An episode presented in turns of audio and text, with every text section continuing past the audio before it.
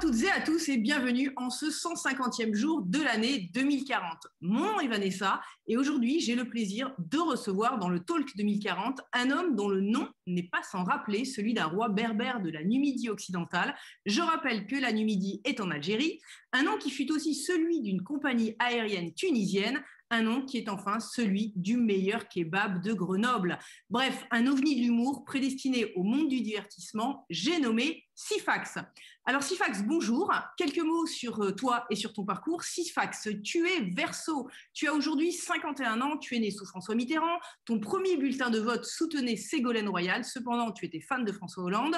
Tu as eu ton bac, mais on te l'a retiré pour suspicion de fraude. Et comme on dit parfois, quand il y a doute, il y a certitude, mais nous ne commenterons Tu as été tour à tour mannequin sans en avoir la taille, patron d'auto-école, humoriste alors que tu étais le moins marrant de ta bande de copains, et enfin producteur de spectacle. Tes débuts avec les femmes ont été quelque peu compliqués, et puis tu as trouvé ta voie. Du moins, tu l'as confirmé, et tu es devenu le co-créateur du Golden Comedy Club, un club d'humoristes, et ta raison d'être aujourd'hui. Alors la cause qui te mobilise, Sifax, c'est donner ton avis, même si tout le monde s'en fout. Un conseil qui t'a marqué à tous les producteurs qui te disent que ta vanne est pourrie, si le public rigole, c'est toi qui as raison. Ton vêtement fétiche est un hoodies. Je rappelle que le hoodies est un bon gros sweat à capuche. Ton jurement adoré, c'est Oh ta grand-mère tu le fais parfaitement. Tu as toujours su que ta vie brillerait un jour. Et pour toi, il y a des pays où le sens de l'humour est un sens interdit. Mais comme le disait le grand Pierre Desproges, l'humour, c'est le droit d'être imprudent et d'avoir le courage de déplaire. Bref, Sifax, en 2020, on ne pouvait plus rire de tout et on ne pouvait même plus rire. Cette époque t'a marqué Ah, mais Vanessa, je pense que tu te rappelles autant que moi de cette époque. C'était fou. 2020 Ah, 2020, on pouvait rien faire, on pouvait rien dire, presque. Hein, tu te rappelles de toutes ces associations qu'il y avait là? La moindre blague sur la prise de poids d'une personne, tu avais les associations anti-grossophobes qui venaient, tu avais moindre blague sur une femme, tu avais les associations féministes. Moi, je, me rappelle qu'à cette époque-là, je faisais que de l'autodérision, c'était que sur moi-même, que sur moi-même. J'attendais l'association euh, anti-Sifax qui allait tu sais, m'attaquer moi en justice parce que je m'auto-dérisionnais. Hein, ça se dit pas, mais tu m'as compris. Euh, on aurait pu arriver à ce point-là, tellement c'était dur en 2020, je me rappelle. Mais en tout cas, il y avait euh, une belle émergence. C'était vraiment la, la montée du stand-up français. C'était une année aussi, aussi tout aussi cool. Euh, mais effectivement, pour rire de tout, il fallait avoir de bons arguments.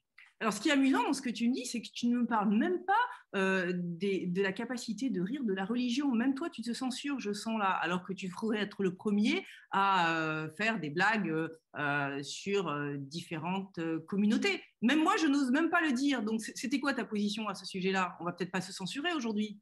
Aujourd'hui, tout va mieux, ça c'est cool. Tu vois, on est, on est dans un, dans un présent qui, qui est cool, mais en 2020, euh, non pas que c'était impossible de rigoler de religion, mais on était sur des trucs très sensibles.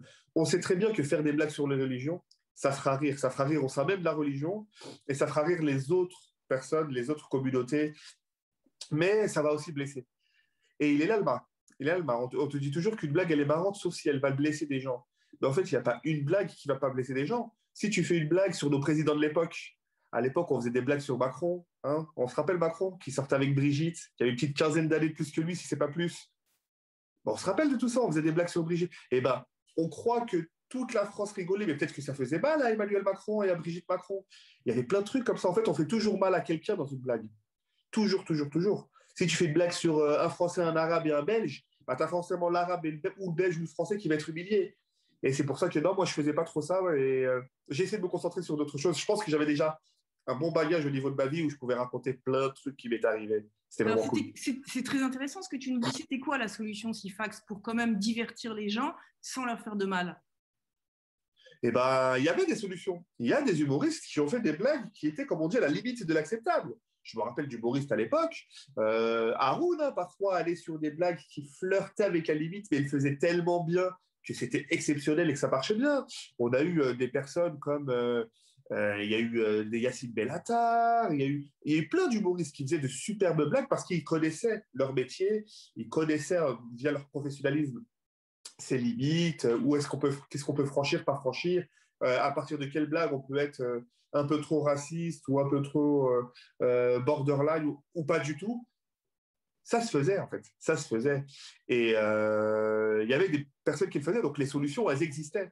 C'est juste que beaucoup avaient peur de le faire parce que peut-être que beaucoup n'avaient pas assez de bagages ou de professionnalisme pour se risquer à ce genre de blague. À partir du moment où euh, on n'atteignait pas vraiment des lignes rouges, on ne parle plus de borderline où là on est à la limite de l'acceptable. Si on ne franchissait pas la ligne rouge, je pense qu'on pouvait se permettre plein de choses. Mais franchement, on vivait dans une époque où on paniquait de tout et de rien. Alors, je me souviens à l'époque, tu étais vraiment en train de décoller avec un comédie club. Est-ce que ta raison d'être vraiment, c'était de divertir les gens? Qu'est-ce que tu voulais partager? C'était quoi ton message à l'époque?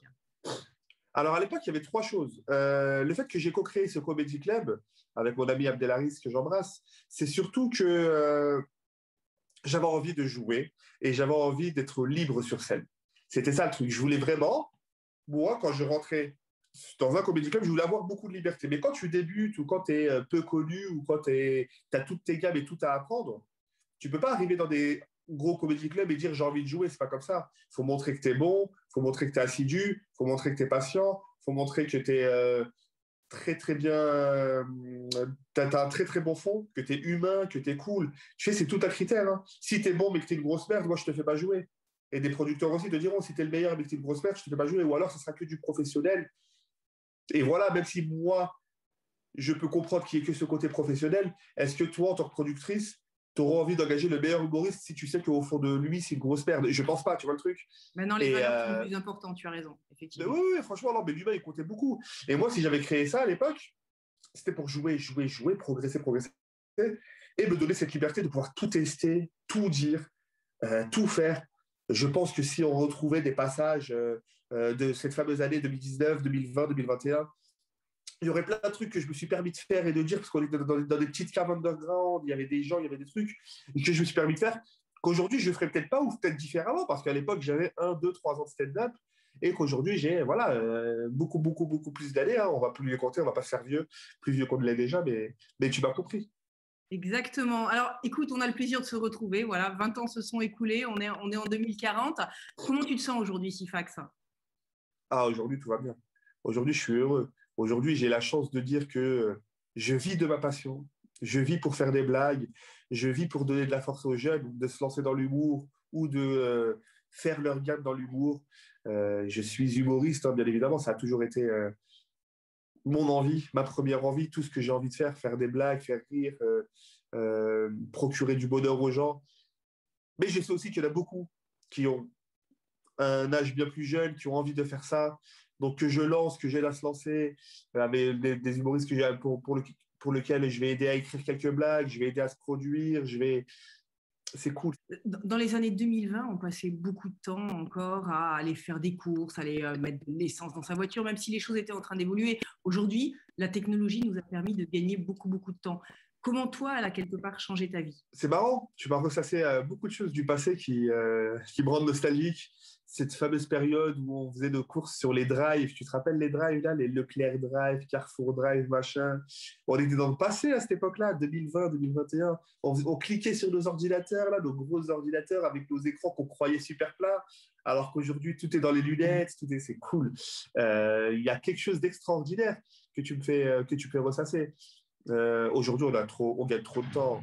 Aujourd'hui, tout est automatisé sur nos téléphones. Voilà, sur on, est, on est dans l'assistance vocale, l'intelligence artificielle, elle est exceptionnelle. Tout va très vite. Alors, techniquement, pour les gros bosseurs, on a gagné beaucoup de temps. Moi, je ne te cache pas que je suis un gros bosseur, mais comme je suis sur plein de choses en même temps, c'est pas du temps qui est consacré plus à l'écriture de blagues, ou plus à la production de spectacles, ou plus à ceci, cela. C'est vraiment quelque chose que voilà, j'essaye de, réadapter. Je m'accorde beaucoup plus de temps libre. Je m'accorde beaucoup plus de temps libre et euh, pour ma famille, pour mes enfants. Mais je m'accorde aussi, bien sûr, euh, euh, du travail supplémentaire ou, ou, encore une fois, une meilleure organisation. Maintenant, j'ai de la chance d'être en équipe. Hein. En 2020, je faisais tout, tout, tout, tout, tout, tout seul. De placer les chaises dans la salle jusqu'à accueillir les gens, jusqu'à accueillir les humoristes, programmer les humoristes, faire des blagues. Je faisais tout tout seul. Aujourd'hui, j'ai de la chance, grâce à la réussite, d'avoir une belle équipe qui m'entoure. Et d'ailleurs, je les embrasse tous. Bon, Sifax, en t'écoutant, j'ai l'impression que tu as accompli ton rêve aujourd'hui en 2040, hein, qui était de devenir humoriste. Euh, mais au fond de toi, c'était ton véritable rêve ou tu en avais d'autres? Non, non, non, j'en avais d'autres. J'en avais d'autres. Il euh, faut savoir qu'à l'époque, il y avait Paris intramuros, il y avait des banlieues. Et nous, tous les petits jeunes de banlieue, on était vraiment prédestinés à faire du foot, du hand, du basket, du sport en général. Voilà, vraiment, hein. on nous avait.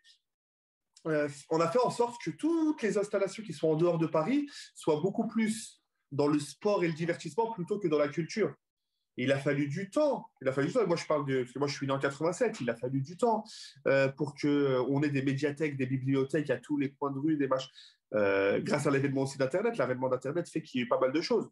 Moi, quand j'étais petit, je voulais clairement être footballeur professionnel ou handballeur professionnel. En tout cas, j'avais des aspirations très sportives. c'est marrant que je te dise ça parce qu'aujourd'hui, on est en 2040 et les sportifs sont beaucoup moins suivis qu'à l'époque.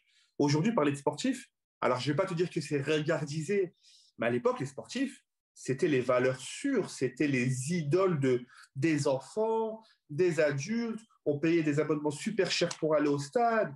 On se rappelle de cette époque, en 2020, là où les Messi, Cristiano Ronaldo, euh, les Neymar, les Mbappé touchaient entre 15 et 50 millions par an. C'était affolant. Aujourd'hui, ce qui prédomine dans le monde de la réussite de l'image, c'est plus les sportifs c'est les joueurs de jeux vidéo, c'est les influenceurs, c'est euh, les personnes qui sont très, très, très, très fortes dans les jeux de cartes digitales, etc.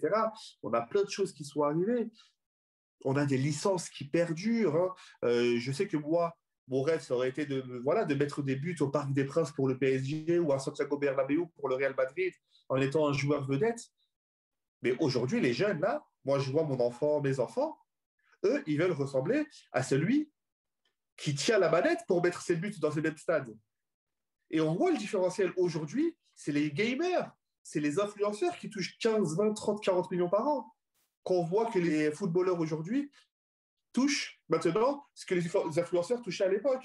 Il y a ce paradoxe. Et puis au-delà de l'argent, on le voit sur les réseaux sociaux. Aujourd'hui, on a des nouveaux réseaux sociaux qui ont, euh, qui ont euh, émergé, euh, pris les devants. Et ceux qui ont des millions et des millions et des millions de fans, c'est plus les sportifs. Voilà, les sportifs, c'est pour nous, les anciens, les nostalgiques, on regarde encore du foot, on va au stade et tout.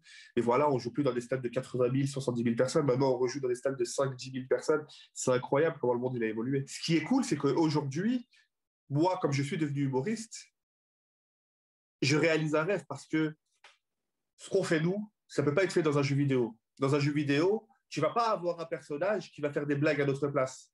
Tu vas pas rigoler avec ta manette entre les mains. Moi, j'ai de la chance d'avoir un métier qui, normalement, devrait exister dans 100 ans, dans 200 ans, dans 300 ans. Par contre, ceux qui sont le plus considérés, voilà, c'est tous ces joueurs de jeux vidéo. Hein, on les voit, hein, ceux qui touchent le plus d'argent aujourd'hui. Euh, c'est le fameux le fameux youtubeur japonais euh, Kinsuke qui gagne des milliards d'euros. Euh, vraiment, hein, qui gagne, des, qui gagne, les salaires que gagnaient à l'époque les présidents d'Amazon. Vous vous rappelez Tu te rappelles le président d'Amazon? Il y avait Jeff Bezos, il y avait aussi Elon Musk, hein, Tesla c'est incroyable. ces gens-là, là, aujourd'hui, sont beaucoup moins considérés parce que tout a évolué. Maintenant, on fait tout par nous-mêmes. Chaque personne euh, peut, peut, devenir importante en faisant simplement les choses qu'il aime. On le voit à travers les influenceurs. Avant, c'était beaucoup plus un métier dit féminisé. Hein, les influenceuses, on disait, euh, aujourd'hui, les influenceurs, les influenceuses euh, gagnent beaucoup d'argent parce que voilà, ils te proposent ces choses-là. C'est beaucoup plus réglementé, c'est beaucoup plus carré, c'est beaucoup plus réel, c'est beaucoup plus honnête. Euh, dans le jeu vidéo, dans le digital, dans le marketing divers, c'est c'est quelque chose d'exceptionnel et c'est quelque chose qui me fait dire que moi, je suis bien content en tout cas d'être humoriste parce que les humoristes, on est dans ce groupe-là qui n'est pas regardisé parce que je pense que les gens quoi qu'il arrive, quelle que soit l'évolution du futur technologique, euh, politique, religieuse ou tout ce que tu veux, ils auront toujours envie de rire, ils auront toujours besoin de rire. Et je pense que jusqu'à preuve du contraire, on a essayé de faire des robots qui rigolent, enfin qui font rigoler, qui font des blagues, ça n'a pas marché. On a essayé de mettre des robots sur scène, on a essayé de mettre des hologrammes sur scène, des anciens artistes et tout. On le voit. Il faut vivre avec son temps pour faire les blagues d'aujourd'hui, et il n'y a que ça qui compte. Il n'y a que ça qui marche. Donc, à travers ce que tu me dis, Sifax, je pense que Bergson a encore de beaux jours avec lui, lui qui avait écrit Le Rire euh, il y a déjà maintenant quelques décennies. Sifax, cet entretien touche à sa fin. Tu te souviens, on disait dans les années 2000, l'humour, c'est le droit d'être imprudent et d'avoir le courage de déplaire. Est-ce que tu te reconnais dans cette citation? Aujourd'hui, oui. En 2040, beaucoup plus. Parce que je vais vraiment euh, aller piquer euh, voilà, hein, certaines personnalités, certaines nouveautés. Je, je, le ressens plus aujourd'hui. Tu m'aurais posé ça, cette question en 2020, 2021. Je t'aurais dit non, pas encore, parce que j'étais dans l'autodérision. J'avais un spectacle qui s'appelait Crescendo. Je ne parlais que de moi pendant une heure, mais que de moi de façon autodérisionnelle. Ça se dit autodérisionnelle on, on peut le dire, on se fait comprendre des gens, c'est cool. Et, euh, et, voilà, ça plaisait aux gens parce que je m'en prenais plein la gueule, je m'en prenais plein la gueule, etc. Mais aujourd'hui, oui, oui, je peux le dire que euh, je fais mes blagues, je sais qu'elles peuvent déplaire, mais je sais que dans la majorité, euh, il n'y a pas de méchanceté. Voilà, les gens le, le voient, hein, me connaissent un petit peu aujourd'hui et voient qu'il n'y a pas de méchanceté et que voilà, il y, a que cette envie de faire rire et de divertir et pas de vouloir blesser, attaquer ou humilier une personne. Bon, Sifax, une petite dernière pour la fin. Si Sifax n'était pas passé sur Terre, le monde serait Tout aussi beau, j'en suis sûr. Merci beaucoup, Sifax. Ben, merci à toi, Vanessa, c'était un plaisir.